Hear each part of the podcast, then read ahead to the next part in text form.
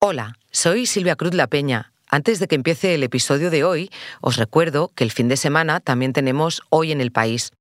El sábado os ofrecemos los tres temas que han marcado la semana y el domingo un reportaje en una cárcel. Cualquier cárcel está llena de historias, esa buena materia prima que les sirve a los internos de la prisión de Burgos para elaborar su propio periódico, La Voz del Patio, en el que cuentan desde dentro cómo viven desde allí los problemas cotidianos presos convertidos en periodistas. Creo que con el periódico lo que intentamos hacer es eso, ¿no? De que vea la gente que sí, que aquí hay gente que ha cometido un delito, que, que se ha portado mal, que ha estado fuera de la ley, pero que merece la pena darle una nueva oportunidad y seguir. Pero mira que de periodismo es jodido encontrar trabajo ¿eh? al salir. ¿eh? No, yo sé que no, pero bueno, yo sé que alguna, alguna columnita, alguna, algún articulito de opinión. Ahora sí, os dejo con el episodio de hoy. ¿Qué tal? Buenos días, eso es. Tenemos ya esta masa de aire cálido que va adentrándose por buena parte de España y que va a seguir también presente durante los próximos días, insistimos, dejándonos temperaturas fuera de lo común para esta época del año. Los informativos han estado marcados toda la semana por mapas en rojo y advertencias sobre cómo evitar golpes de calor. Una de ellas, beber agua, es sin duda la mejor medida para no deshidratarse. Pero con estas temperaturas de pleno verano en el mes de abril, también apetece salir y tomar algo. Por eso, desde hace tiempo, los cocteleros buscan opciones sin alcohol. Cócteles que llegan a nuevos clientes que cuidan de su salud o jóvenes que beben menos que sus mayores, según indican las estadísticas. Sus creadores también combaten el calor de otra manera, gastando poca energía, produciendo pocos residuos, es decir, aplicando medidas de producción sostenible con las que frenar el cambio climático. Soy Silvia Cruz La Peña. Hoy, en el país, sin alcohol o casi. ¿Cuál es el mejor cóctel contra el calor?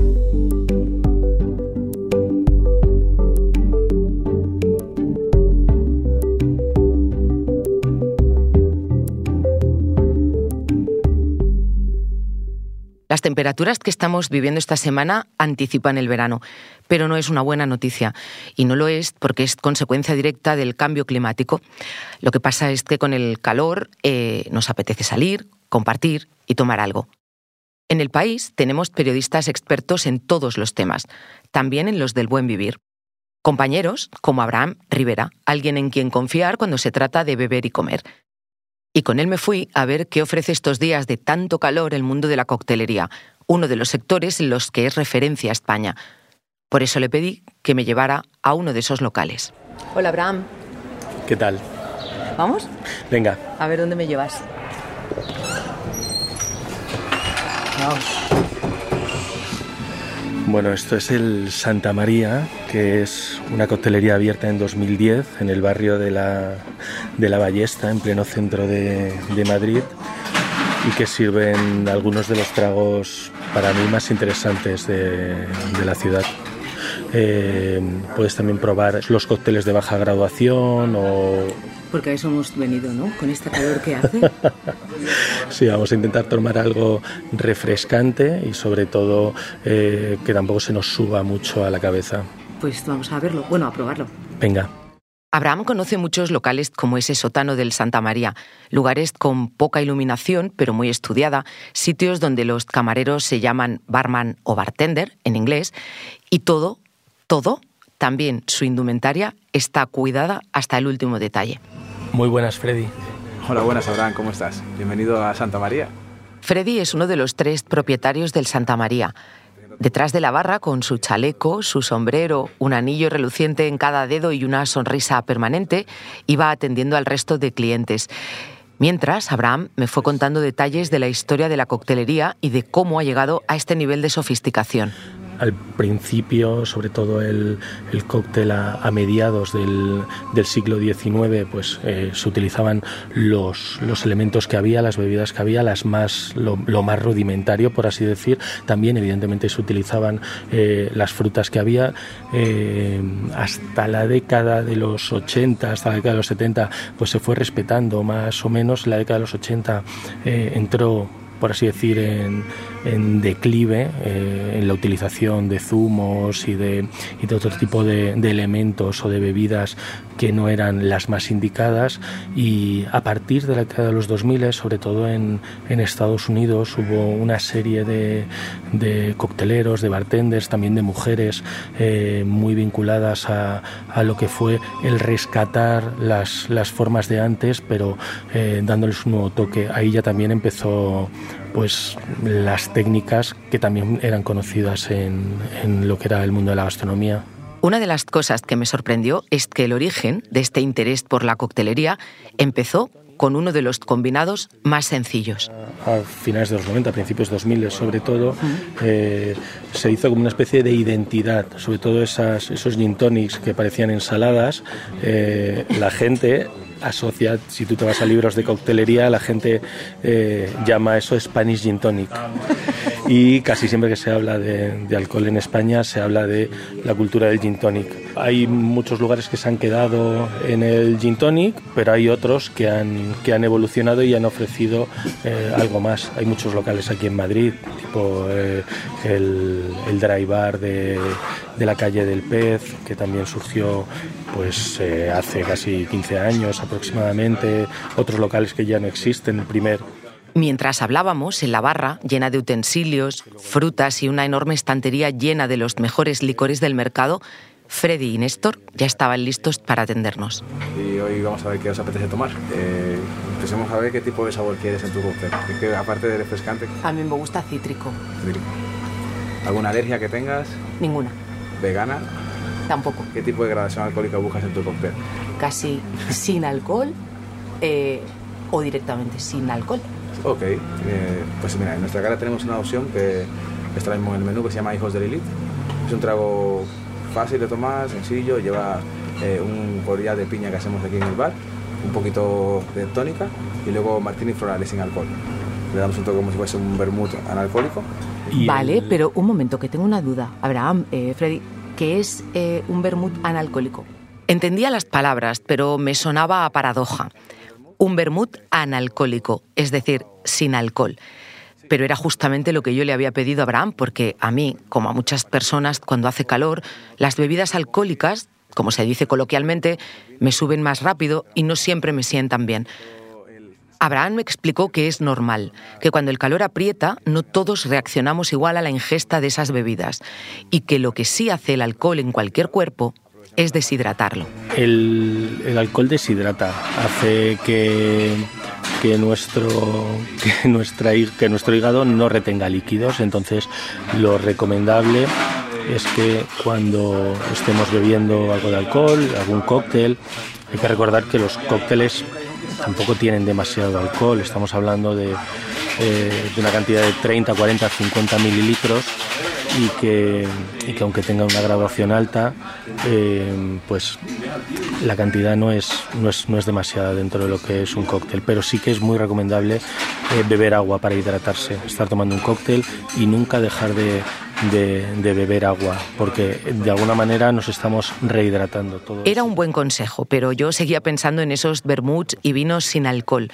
Estaba a punto de probarlos, pero antes pude presenciar toda una liturgia, casi un espectáculo, sin aspavientos ni fuegos artificiales, pero con una puesta en escena y un lenguaje propios muy interesantes. Ahora viene Néstor con unas copas, eh, le atendemos un momentito y luego seguimos hablando. Vale. Hola Néstor. Muy buenas chicos. Bueno, os presento aquí tenemos eh, varios cócteles con mayor a menor graduación alcohólica. Todo refrescante para el verano y para el calor que hace. En este caso tenemos un New York Sour. Vale, Abraham, Néstor, eh, tenemos aquí un New York Sour con alcohol y en la otra punta un New York Sour sin alcohol. ¿Vale? ¿Y por dónde empezaríamos, Néstor? Si quieres empezar de menos a más y así vas viendo la diferencia de cómo va bajando la graduación alcohólica y se va notando también el frescor también, de todo. Vale, pues yo primero se lo voy a dejar al experto, que es Abraham, y yo luego lo sigo, porque quiero saber su opinión conforme va probando. De acuerdo. Vamos a probar un, un, New York Sour, que es una evolución de un whisky sour. Es un cóctel de finales del siglo XIX, súper interesante. El whisky sour apareció en, el, en, un libro de Jerry Thomas, de, que es uno de los, de los padres de la coctelería, eh, de la historia de la coctelería en, en Estados Unidos. Y esto es una, una evolución con un top de, de vino que, como podrás eh, comprobar, pues eh, tiene, es muy fotogénico, tiene como... Es precioso. Como tres capas. La primera eh, con, con, un punto como más eh, em, de, de, limón, alimonado, luego la parte del, del vino y por último la, la espuma del, del sour. ¿Qué papel juega el placer estético también en la coctelería? Para mí es, es fundamental también, tanto el tanto la, estética, ahora mismo la tendencia son tragos muy minimalistas, donde todo lo que estamos viendo son eh, tragos en, vaso corto, con una, con, con, una gran piedra, piedra de hielo. Aunque en el local la temperatura era agradable, en cuanto Abraham habló del hielo, volví a acordarme del calor. Estamos viviendo un momento de sequía. No sé si hay también algún tipo de, eh, filosofía en torno a eso, en la coctelería, eh, cómo se hace el hielo, de si hay técnicas eh, que consuman menos agua. El hielo, lo hacemos nosotros, claro. Porque comprar hielo, por ejemplo, a una empresa más grande se gasta también un montón de agua, un montón de, de energía y hacerlo nosotros mismos nos sale a menor el coste y estamos intentando que sea todo un poquito más sostenible. Además del hielo, Abraham me explicó que esa conciencia medioambiental no era cosa solo del Santa María. La coctelería trabaja mucho lo que es la, sostenibilidad. Eh, la coctelería empezó todo este boom también de no utilizar pajitas de plástico, por ejemplo. Eh, ahora en el 90% de los locales a los que vayas eh, prácticamente no hay eh, pajitas de plástico. ellos aquí, por ejemplo, también reaprovechan o utilizan de los limones prácticamente todo. Lo que hacemos es utilizar la piel pero con ese mismo limón también utilizamos el, el, zumo. La parte del Bloody Mary, el apio, hacemos nuestra propia sal de apio para lo que es la salsa que hacemos nosotros, pero también el mismo apio lo utilizamos para el garnish del, del cóctel. Intentamos también reutilizar los productos y que nada se, se, tire. Y por fin llegó el momento de probar el New York Sour con y sin alcohol. Abraham, acabas de probar el, el, el New York Sour sin alcohol. ¿Qué tal? eh, funciona, puede funcionar para una persona que, que, no quiera o que no necesite beber alcohol, o sea que funciona mucho. A ti se te ve el plumero. Yo voy a hacerlo al revés que tú, ¿vale? Voy a probar primero el sin alcohol y luego el que lleva alcohol. A ver, Abraham, este cóctel sin alcohol es lo que hoy necesitamos, ¿eh? Con 30 grados en la calle en el mes de abril. A ver, con alcohol. Pues estoy contigo mejor, pero hoy toca el otro. Me encanta. Mientras mi compañero me explicaba las diferencias entre el cóctel sin alcohol y con alcohol, apareció Iñaki, otro de los propietarios del local. Nos había observado detenidamente y cuando acabamos nos dio su opinión, no del cóctel, sino de lo que había visto mientras Abraham y yo lo degustábamos. Y aportó algunas claves en las que yo ni había pensado. ambos, digamos que os ha parecido más interesante el que tenía alcohol. Yo eso lo puedo comprar. De todas maneras, también tienes una referencia que es que tú vienes siempre a haber probado el con alcohol. Entonces, la idea no es mejorar el cóctel, sino dar una alternativa a alguien que, por, por muchas razones, no puede tomar alcohol. Pues estamos muy de acuerdo en que los tragos se parecen mucho. No son iguales, pero yo te doy una, alternativa mucho más sofisticada que de otra manera pues no la tendrías. ¿Y tenéis mucho público? ¿O eh, empezáis a tener? A ver, es una cosa que ya viene desde hace muchísimo tiempo. O sea, la, gente cada vez está más concienciada con la salud, pues con, con, los problemas que trae el azúcar, el alcohol, cosas que convivimos continuamente con ellas en la coctelería. Hasta hace bien poco, pues mm, hacíamos pocas elaboraciones nosotros. Y ahora nos hemos metido en un mundo donde igual pues el 60% del cóctel pues está cocinado por nosotros. ¿Y podemos ver ese laboratorio? Sí, sí, sí, claro que sí. Abraham, vamos. Vamos.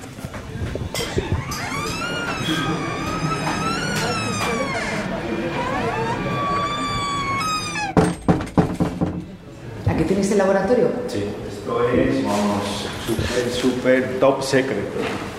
Eso también es muy habitual ahora en las coctelerías tener eh, un espacio que es eh, laboratorio, lab, por así decir. Bienvenidos. Esa sala pequeñita situada detrás de donde tienen el local es parecida a una cocina.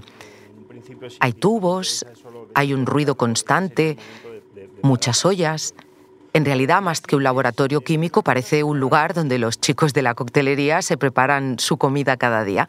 Solo que no hay comida, sino cierto aroma alcohol, varias botellas con destilados de buenas marcas y esa máquina, ese ruido, la rotabap. Ahí está la clave de los combinados sin alcohol.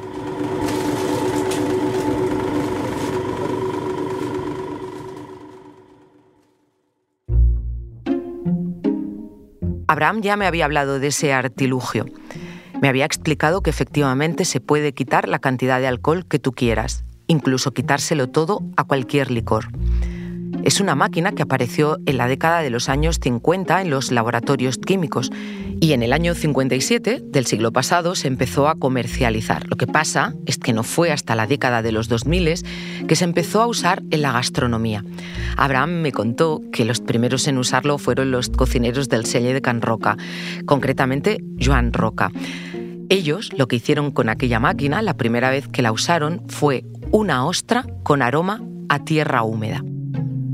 En aquellos años, 2003-2004, Joan Roca decía que con ese artilugio podía extraer el alma de las cosas. Y eso era precisamente lo que yo estaba presenciando, la manera en la que Iñaki y Néstor le quitaban el alma a un vino, es decir, el alcohol.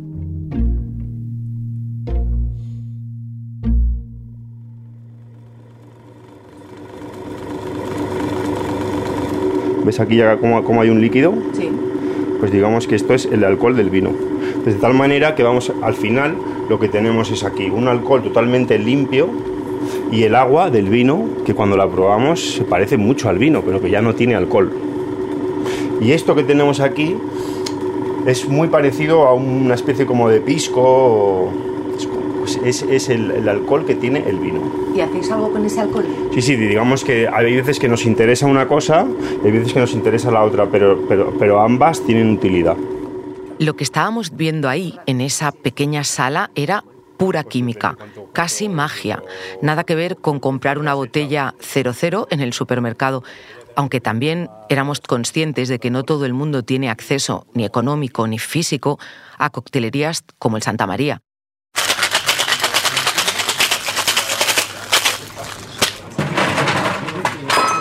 Así que le pedí a Abraham que nos bajáramos un poquito de esa nube de fórmulas, tecnología, diseño y me contara cómo se puede disfrutar de algo parecido a esto gastando menos y desde casa. Nos podemos mover entre precios de 8, 9, 10, 12 euros. Entonces, lo que más sube habitualmente es si el destilado es caro. Aplicarle una técnica como la rotabapo, utilizar un alcohol destilado de ahí o cualquier otro procedimiento no sube el precio de la copa. No debería. Una rotavapor es, un, es una máquina extremadamente cara, pero ahora ya están empezando a surgir eh, otras máquinas que lo que hacen es, eh, a un precio mucho menor, eh, pues poder hacer prácticamente lo mismo que se puede hacer con una rotavapor. Dinos eh, de qué manera se puede hacer un cóctel sabiendo que no se puede hacer igual que Freddy Néstor. Evidentemente no vamos a ser capaces de, de redestilar ningún, ningún, whisky o ninguna ginebra, pero ya venden eh, ginebras 00, entonces eh, uno puede ir a un, Mercadona o a un día, por ejemplo, y encontrarse una Tanqueray 00 al mismo precio que una Tanqueray normal. Luego le puede meter un, un vermut o le puede meter otro algo con alcohol, no sé. Esto también es, jugar, eh, meterse en Google, ver vídeos y darle a ello. Cuando he dicho antes que no todo el mundo puede pagar esos 8, 9, 10 o 12 euros por una copa, también he dicho que no todo el mundo tiene acceso a esos locales como el Santa María, que además de buen producto, invierten, tienen máquinas, una clientela fija, otra que está de paso que no cesa. Así que le pedí a Abraham que me diera otros lugares donde probar cosas como esta que hacen en el Santa María. No salieron en esa lista pueblos pequeños, pero sí algunos nombres de referencia en otras ciudades. Abraham, estamos acabando este cóctel, el New Year Sour sin alcohol, en este caso. Em, dime una cosa, que estamos aquí en Madrid, los dos en eh, Santa María, estupendamente, pero se hacen buenos cócteles en toda España, ¿no? Pues sí, hay que, hay que recordar, si la gente no lo sabe, que la coctelería número uno del mundo, elegida por 50 Best Bars, está en Barcelona y es Paradiso. También está la número 3, que es Sips, que la lleva eh, Marca Álvarez y Simone Caporale, donde también apuestan por, um, por tragos eh, no tan alcohólicos. Eh, en Palma de Mallorca está la gente de Jimbo, Chapó y Sala de Personal. En Vigo tienes Bitter, que también me gusta mucho. Y y creo que la gente puede, puede inspeccionar un poco eh, una lista Top Cocktails Bars donde, donde aparecen muchos de los mejores eh, bares donde beber en toda España. Pues yo también me los apunto y seguramente los instrucciones de momento. ¿Te parece que nos acabemos este cóctel? Venga. Gracias, Abraham. Gracias a ti.